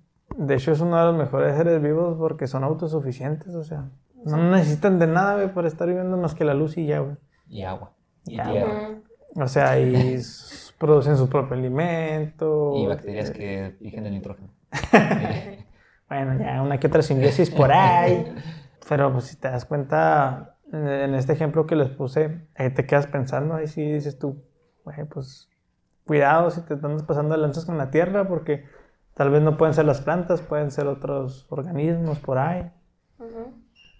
Pero ahorita, está, ahorita que platicamos de estas eras, mira, de, de, de 435 millones de años tuvo que pasar 130 millones de años para que hubiera otra extinción, ¿no? O sea, y después una fue muy corta, fueron 40. Después de las de 40 pasaron otros casi 100 años para que hubiera otra. Millones de años. Millones de años. Entonces ahorita van apenas 65. 65 millones de La años. última fue hace 65. Y tal vez tú y yo no lo veamos, pero no. Ahí viene la Ahí próxima. viene, ¿no? Ahí viene la de próxima. La que nos va a platicar Víctor.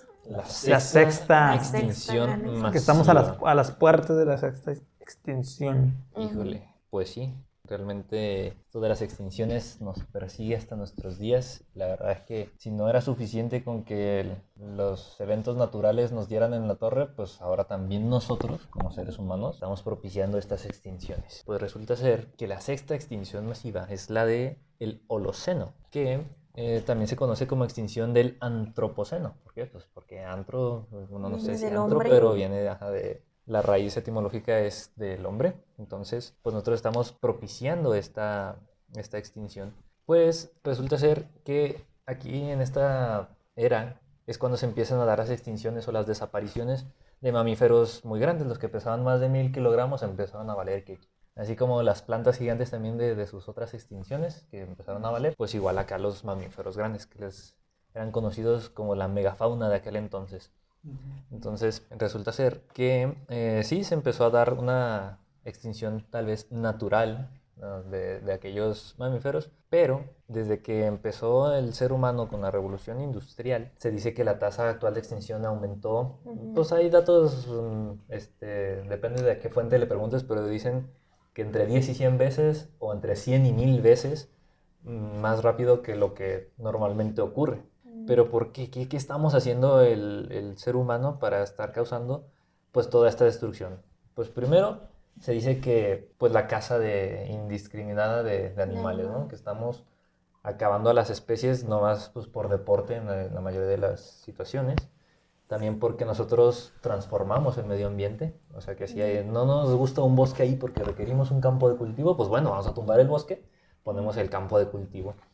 Esto también, este, pues antes se daba mucho más, ¿no? Cuando todavía no, era- no éramos una especie tan avanzada, ya, tan avanzada, igual quemaban bosques para hacer espacio para sus terrenos las, las personas. Entonces no es algo realmente nuevo, pero ahora se da más.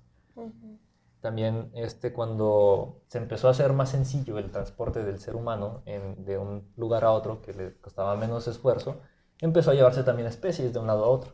Ah, Entonces empezó a, a crear un desequilibrio en estos ecosistemas, haciendo que ciertas especies se pusieran en peligro de extinción. Pero no solo hemos, hemos hecho eso, hemos hecho muchísimas cosas más. Pues resulta ser que también este, hemos aumentado las concentraciones eh, atmosféricas de los gases de efecto invernadero, que como ya explicaron ahorita, a nosotros nos llega la luz del sol, ciertos rayos traspasan hacia la Tierra y rebotan y se van al espacio. Pero con los gases de efecto invernadero, estos, estos rayos ya no rebotan al espacio, sino que se quedan atrapados por estos gases y aumenta la temperatura del planeta. Pues uno de esos gases de efecto invernadero es, por ejemplo, el dióxido de carbono, que además de ser un gas de efecto invernadero, hace que se acidifiquen los océanos. Entonces, todos los este, moluscos, por ejemplo, que ahorita mencionaban que pues tienen carbonato de calcio en su concha, este, pues realmente el carbonato de calcio es, es un compuesto alcalino, es decir, que tiene un, H- un pH, pH. un poquito básico.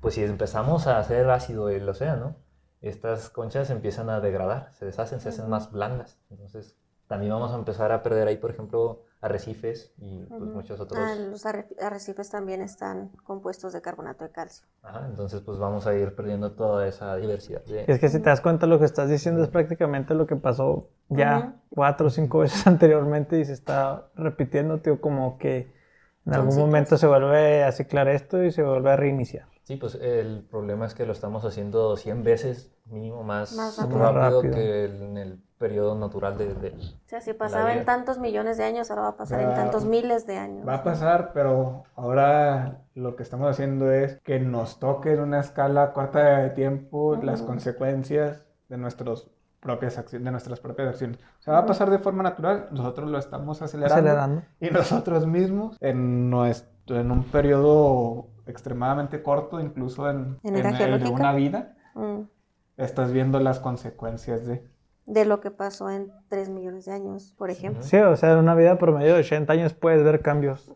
Puedes ver cambios, o sea, tanto en la temperatura ahora con el calentamiento global también, que ahorita donde se ve, pues ahorita que mencionaba Víctor en los corales, que cómo se están blanqueando por un cambio de medio grado en la temperatura del agua, Ujú. te manda a la chingada todo un arrecife de coral, ¿no? Y son los que soportan los ecosistemas marinos. Todo. Y Sí. como todo es un efecto, En cadena. Sí, es un efecto dominó. Sí, pues forma parte ahí de la cadena, le quitas eso y ya se va Ujú. O sea, alerquecito todo.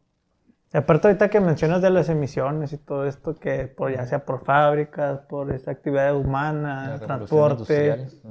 Ahorita les mencionaba que el metano también es uno de los principales y el peor de todos. Pues si te das cuenta, entre más humanos hay, entre más producciones, ahora sí, Aurícola. agrícola Ganadera. hay, ganadera, pues Sí, pues, se ah, sabe que las vaquitas son su caquita. son de los peores también, ¿no? Inclusive dicen que contaminan más que los automóviles y De lo que hecho, quieras sí. por el metano que, que desprende, liberan. que liberan y todo esto y todavía lo está incrementando más y pues ¿quién va a dejar de comer carne? Pues nomás los vegetarianos y los veganos, que son un, ¿qué, qué será? Un, en porcentaje en total con la población, llegarán al 1%, no creo, ¿verdad? No sé. Ni idea. ni idea. Sí, pues de hecho, pues ahorita todo esto de, del cambio climático, como bien este, mencionas, por los gases de, de las vaquitas, de nosotros como este, humanos produciendo en las industrias, pues si no se detiene va a haber muchas consecuencias. Eh, No solo la acidificación del océano que les mencionaba ahorita, ni la, y- ni la extinción de los animales, sino también que nos va a afectar a nosotros. Va a haber este, un deshielo este, ártico, lo que va a provocar una subida del nivel del mar y muchas de, de las costas de todos los continentes pues van a quedar bajo el agua. Entonces, pues también ahí, ahí nos va a reducir todavía el espacio que tenemos para Del territorio vivir. continental. Y pues seguimos creciendo en, en cuanto a población. población, así que tenemos que tener en cuenta que los recursos van a estar más limitados.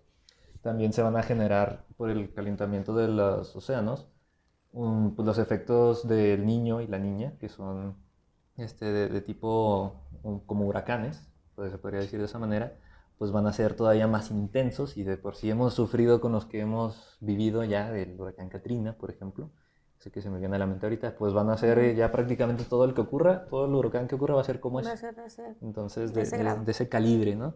Entonces, pues también tenemos que tomar conciencia de que estamos creando cambios en, en climas donde antes no llovía, por ejemplo, ahora llueve siempre, que ya, por ejemplo, nevó en el desierto del Sahara, no sé si supieron Mm. también, que, por ejemplo, este, pues estamos creando desertificaciones en, en otros lados donde son este, eh, tropicales los, los climas. Entonces, pues la verdad es que pues sí estamos acabando con el planeta. Tenemos que hacer un cambio para que todos los que nos estén escuchando traten de buscar energías renovables, sustentables, que la energía eólica, la eléctrica. Y es que eso existe, güey, existe de hace un chingo de años, todo ese tipo de energía, pero los países, los primeros, los países que más contaminan son los que menos aportan, güey. De hecho, la otra vez estaba viendo, está China y está Estados Unidos, que son los que más emisiones. estaba viendo que en China precisamente, eh, bueno, no sé si en todos lados, en una parte yo vi un video de unas personas que se fueron a vivir a China y resulta ser que tienen motos eléctricas en las que por un peso mexicano, que son tres yuanes me parece, este, puedes cargar completamente tu moto y así andas por toda la ciudad. O sea, eh, China ya tiene esa tecnología también en la que utilizan energías limpias. Limpias. Limpias. Y nosotros pues estamos tratando de abrir refinerías, así que estamos... Vamos para atrás. Sí, No, y luego nos enfocamos en problemas para hacernos sentir, bueno, en acciones para hacernos sentir mejor que no son a la raíz del problema. Eso de, de andar comprando popotes de huesos Ah. de aguacate y no usar popotes. De plástico. O sea, mm, no aporta nada, simplemente es propaganda ecológica. Eso de que no te damos Bolsa. bolsas en los supermercados, igual es propaganda ecológica sin base, ¿Real? sin, sin- sin una base real de sus efectos, pero nos hacen sentir mejor, nos hacen sentir comprometidos. No digo que sean malas las acciones, simplemente no eh, se está gastando recurso en algo ineficiente. Este, los países que más aportan bolsas de basura a los océanos se encuentran en, en Asia y un solo país contribuye lo que las 10 principales potencias del mundo. Lo que causa la contaminación en los océanos, por ejemplo, no son los plásticos, sino son las redes de arrastre y, y de pesca, que es básicamente, además de que están contaminando, como son de arrastre, es como si agarraras un bosque y lo talaras todo nada más para sacar, no sé, las bellotas. Mm, Quieres nada más las bellotas, pero vas a talar todos Todos los los árboles árboles. y te vas a llevar todo, pero te interesan a ti nada más las, las bellotas. las bellotas. O sea, le echamos la culpa o decimos que la responsabilidad está en las acciones de cada uno de nosotros.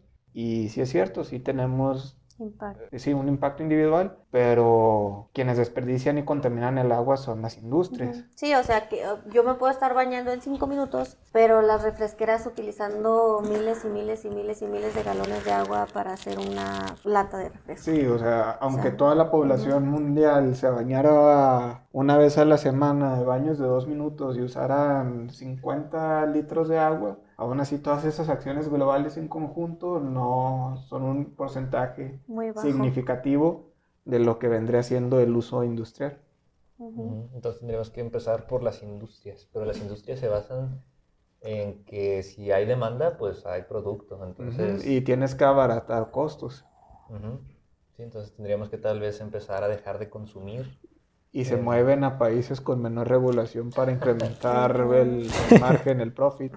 Pues sí, pero pues como quiera ya en tu país tú ya estás haciendo las cosas distintas, ¿no? O sea, obligándolos a que utilicen pues menos recursos o por lo menos que los utilicen de manera sustentable para que no, no afecten tanto el planeta. Los países ricos lo hacen en sus países, pero, Pero no lo hacen en sus industrias, empresas transnacionales. Ah, sí, pues les, les conviene al fin y al cabo el cochino dinero. Ya no hay vuelta atrás, Víctor. Ya no hay vuelta Ay, atrás. Bueno, Se indepe- podremos tener la conciencia, pero yo creo que está muy complicado. Independientemente de lo que nos pase a nosotros, la vida va a seguir su, su Su rumbo. E independientemente de lo que pase con la vida del planeta, en el planeta la Tierra se va a acabar porque el Sol va a consumir la Tierra y mucho antes de llegar a consumirla, el calor que va a emitir antes de convertirse en una enana blanca va a acabar con todo. Pedito del sol. Sí, pues sí, igual, pues como mencionan, no estamos en un punto en el que, pues tal vez ya no estamos tan a tiempo de eso. Mira, ahorita en la actualidad la gente aún no cree en el calentamiento global.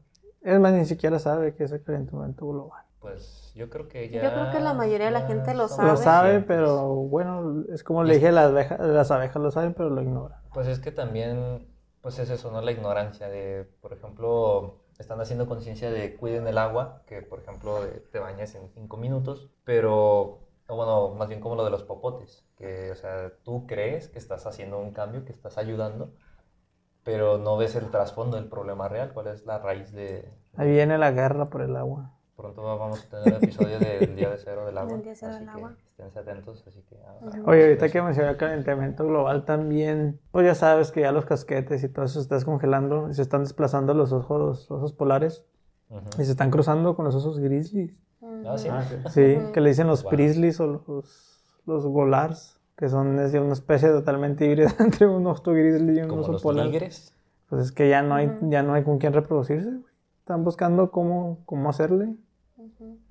Lo que no sé y desconozco es si sean, sean viables esos híbridos. No sé, pero según yo, depende del- de la fuente que cites, los osos polares son una subespecie de, de oso grizzly. Mm. O sea, nada, es como que la misma especie, pero como una clina, como están adaptados a otro tipo de... O como de una raza de perros, ¿no? Algo así. Pues bueno, para continuar acá con el, el Holoceno, la sexta extinción masiva. Ah, todavía no se acaba. ya, pues, Todos seguimos viviendo. No, pues se supone, ya nomás así un dato pues medio curioso, ¿no? Que también pues es medio triste, que se considera que una de cada ocho especies de aves está en peligro de extinción, una de cada cuatro de mamíferos, una de cada tres de anfibios y el 70% de todas las plantas. Pues por lo menos eso es lo que dice la Unión Internacional para la Conservación de la Naturaleza. Entonces sí estamos muy mal para decir que pues un- hasta un 70% de planta está por morir. eh, pues eh, una de cada ocho especies de aves, una de cada cuatro de mamíferos. Las cada- plantas se van a defender, tres. vas a ver. Pues van a ser las que van a quedar al final. Ahorita estaba recordando mi Las tesis. bacterias van a matar a todos. Sí. Estaba recordando mi tesis de la maestría, en la que nosotros estábamos comparando ocho especies de cochinillas, nueve con la que encontramos, y de esas nueve, tres ya están extintas. ¿En serio? ¿Desde tu tesis para acá? Desde O sea, las describieron, me parece que en los, ay, no me acuerdo, en los, 1800. no, no, no, no son tan viejitas. 132 viejitas. años. Más o menos, como entre los 50 y los 80. Por ahí este, lo describieron las especies. Y ahorita, bueno, en es- esta vez que fuimos a buscar los manantiales en los que estaban, esto fue en el 2015 más o menos, ya por lo menos en Durango, en Aguascalientes y en Nuevo México, esas, es- esas tres especies ya están completamente extintas. Pues que era la que les decía el otro día en el, en el comedor, de que hubo una de las especies que solamente está viva porque la conservaron en Nuevo México. O sea, el, el, man- el manantial ya no existe. Zoológico, ¿no? Y, y solamente así es como se preservó esa de termos- Thermosferoma thermophilum. Y las otras que fue Dugesi y Subecual, no Subecual, sí estaba. Cosas bueno, de otras, este, esas otras tres, la de Aguascalientes, la de Durango, ya no existen. Oye, tú piensas que nosotros identificamos las especies, pero no, eh, verlas. como es algo tan, tan específico, nada más ella sabe de lo que está hablando. Ah, ok. Qué bueno que me aclaras, Luis, porque no- Suele pasar mucho que te van a decir nombres científicos, pero a menos de que te dediques a esa área o tengas conocimientos de esa área, no sabes de qué te está hablando. Ah. Sí, pero son cochinillas de aguas termales. Entonces, de esas, nueve, tres ya están extintas, pero pues encontramos una nueva, entonces pues no sé si se compense. No, porque ya existía, No. solamente no la habían No encontrado. la habíamos encontrado, pero sí, ya están extintas. Y pues sí es triste porque era relativamente hace poco, cuando todavía había registro. De hecho, a las colecciones que visitamos todavía tienen ejemplares, pero pues son preservados, ¿no? Estaban en, en formol, alcohol, ya no me acuerdo. Como en una parte de, de África hay un caso de selección artificial en los elefantes porque pues ya sabes que los cazan por Por el el, marfil. por el marfil. Entonces los cazadores eran pues tan selectivos que actualmente existen poblaciones de elefantes sin colmillos. Ah, Y son los que evolucionaron hay, para no tener colmillos. Pues no evolucionaron, güey. Prácticamente se acabaron con los que tenían colmillos y, y los que no tenían colmillos pues se fueron reproduciendo Sí, y el gen se fue, se fue este heredando y Lejos del tema, la- las tortugas que en su caparazón tenían a la Virgen de Guadalupe. ¿Qué? What? ¿qué? No, Excuse me. nada más, o sea, había tortugas que una le encontraron una mancha que decía, ah, mira, se parece como a la Virgen de Guadalupe, entonces Ay, no. pues la gente las empezó a seleccionar y ahora Ya no hay. hacen tortugas con manchas que se parecen a la forma de la Virgen de Guadalupe en la silueta que tiene. Es que se hacen una selección artificial a veces sin querer, güey. Ahorita la gente piensa, no, pues es que se están defendiendo los elefantes de que no los casen. Pues no. Fue una selección artificial de, ¿qué te gustan? ¿40 años? Mucho, de caserío. Pues, pues, donde se acabaron con todos los que tenían colmillos. Ahora ya, ahora ¿cómo la van a hacer? Pues hablando de eso, ¿no? Y de las de los porcentajes que mencionaban en cada uno en sus extinciones, que del 85, que del 90, que del 70, creo que fue el último. Ajá. 60%, pues algunos estudios predicen que al ritmo actual se podría perder el 50% de las especies de animales y plantas antes de fin de este siglo. O sea que en unos 50 años vamos a desaparecer el 50% de, de, De las de los seres vivos. Lo que a ustedes les me platicaban que les tocó un millón de años hacer, nosotros en 50 años lo vamos a lograr. Es una desgracia, pero así está. No lo dudo, no lo dudo que en 50 años valga que son varias especies. Y para cerrar, pues podríamos ver un poquito de los otros posibles finales del mundo, los que sí serían, eh, da- debido a todo lo que hemos hablado, precisamente cuáles sí son posibles. El Armagedón. Ah, te. No, no, pues por ejemplo, Biblia. eh, eh, si vamos con los espaciales, pues que otro asteroide, asteroide caiga, porque pues ya ha pasado tantas veces, ¿no? Que- Probable. de hecho, ya hay programas espaciales para el desvío de asteroides. ¿Qué?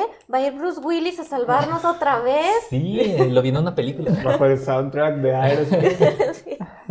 I don't wanna close my eyes. No, pero es en serio. Sí. Sí, hay este. Como les decía la otra vez. ¿qué, qué, qué les dice a ustedes que anden buscando vivir ya en otros planetas? Ah, de colonizar Marte. Sí, y no, o sea. Hacer este, bases en la luna. y Por eso. Es- de esos, esos son los tantas- 144 mil que menciona la Biblia que se dan en la Van a Por, Marte. por eso tantas películas de ciencia ficción donde tenemos una visión tan pesimista que es pélate de- Del del planeta. planeta y no solo el planeta, del sistema solar y de la galaxia. Si puedes, viaja en el tiempo también. Sí.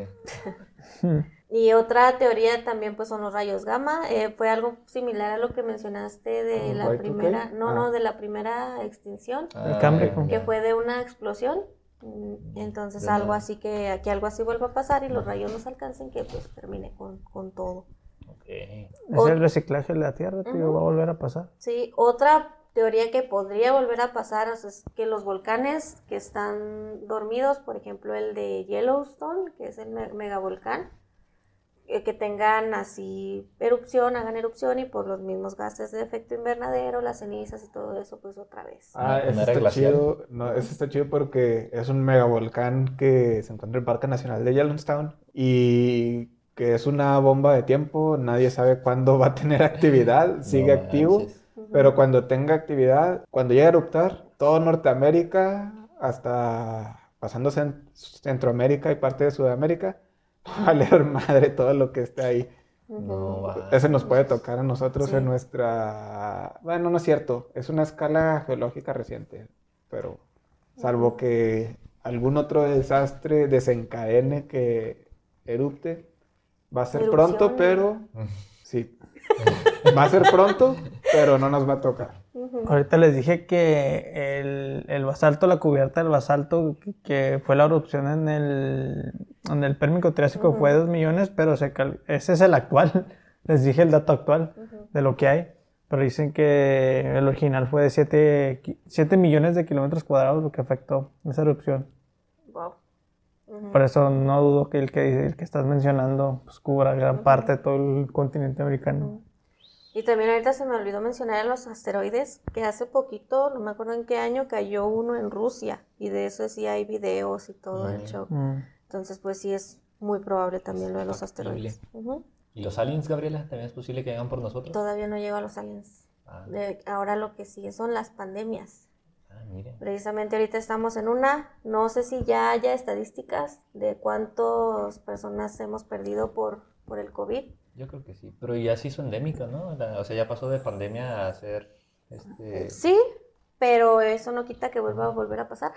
que muten otra vez. No, no, no precisamente el COVID, pandemia. pero otra pandemia que sea más agresiva y que pues termine así como, no sé, la peste, la gripe española y todo eso, de que precisamente por, por ahora cómo manejamos a los animales y todo eso, por zoonosis, que son las últimas que se han presentado, la H1N1, el SARS, el ébola, todos estos que han brincado de animales a humanos. Y ya luego aparte, otra cosa que nos complica la vida y que pues ya pasó ahora con el COVID es que como La la... globalización. Ajá, y como el humano ya se puede transformar, transformar, Ah, caray. transportar, Sí, pues ya hay trans en todos lados. se puede transportar tan fácilmente de un punto del mundo a otro, pues las pandemias así, ¿no? Pues ya lo vimos, ya lo vimos. Estaba escuchando precisamente un podcast que grabaron en el 2016 y que estaban viendo todo esto de las pandemias y que no sé qué, y así como que, oh, no, todo, Bueno, lo- todo el todo lo mundo que sabía que iba a 2000. Nos ocurrir. damos. Ujú, Todo el mundo sabía que iba a ocurrir, solo no sabían cuándo. ¿Cuándo? ujú. Y pues ahorita estamos en medio de una. ¿no? En el derretimiento de los casquetes polares también Hay virus y bacterias. hay virus y bacterias que- congeladas que ahí. están atrapados. De hecho. Que también ahí puede haber algo. Cuidado con esos. Y esas son en cuanto a las cosas naturales de la Tierra. Pero si nos vamos a las antropogénicas, otra vez las causadas por nosotros, pues sería una guerra nuclear en la que pues se salgan de control, que los países pues empiecen con este tipo de armas y pues podrían terminar con un porcentaje alto de la población. Pues si lo hacen que sea nuclear, porque biológica está muy Y culera. la otra es la guerra biológica, La guerra No, pero biológica. te creas, mi phone, en, en las Que nucleares. no jugaste Fallout nunca. En las nucleares va, yo creo, bueno, un poquito peor porque son Bueno, más, si más estás dentro del, o sea, si son estás más- dentro del radio ahí, pues que te No, y luego viene el ¿no? invierno nuclear. Sí, o sea, no Ujú. que te toque la- morir por la explosión, sino por la radiación. Por la que ya te da radiación. cáncer o que tus hijos nacen con No, si luego sobrevives a la radiación, pero como se va por reacciones de corrientes de viento y marinas a otros lados, Mata cosechas, luego no tienes que comer. Sí, va. no sé si prefiero la biológica. Como Pues es que la biológica te va a atacar lentamente desde el inicio. Y es más fácil, o sea, es más fácil de transportar un ente biológico hasta moverte con una bomba, ¿no? En caso de un terrorista, por ejemplo. Hay, un en- hay gente que, que estuvo viajando con el virus y no se dio cuenta y fue y se lo llevó a diferentes lugares, ¿no? Entonces es más fácil. Sobrecitos con Antrax. Es más fácil una guerra biológica y pues también es probable. y el último es el calentamiento global. Pero y ya lo lo, lo mencionamos. platicamos ahorita. ¿Y los aliens no, entonces? También una invasión extraterrestre, Ah, esa podría ser otra. Ajá. Y hay una un medio improbable que si vivimos en una simulación, entonces puede ser que la persona que está jugando Sims llegue y apague la la computadora. Su mamá lo regañe. Pasaste mucho en ese juego, papá. Ya llevas 12 ones en esa computadora. Tienes Sí. que... Dato curioso. Ya.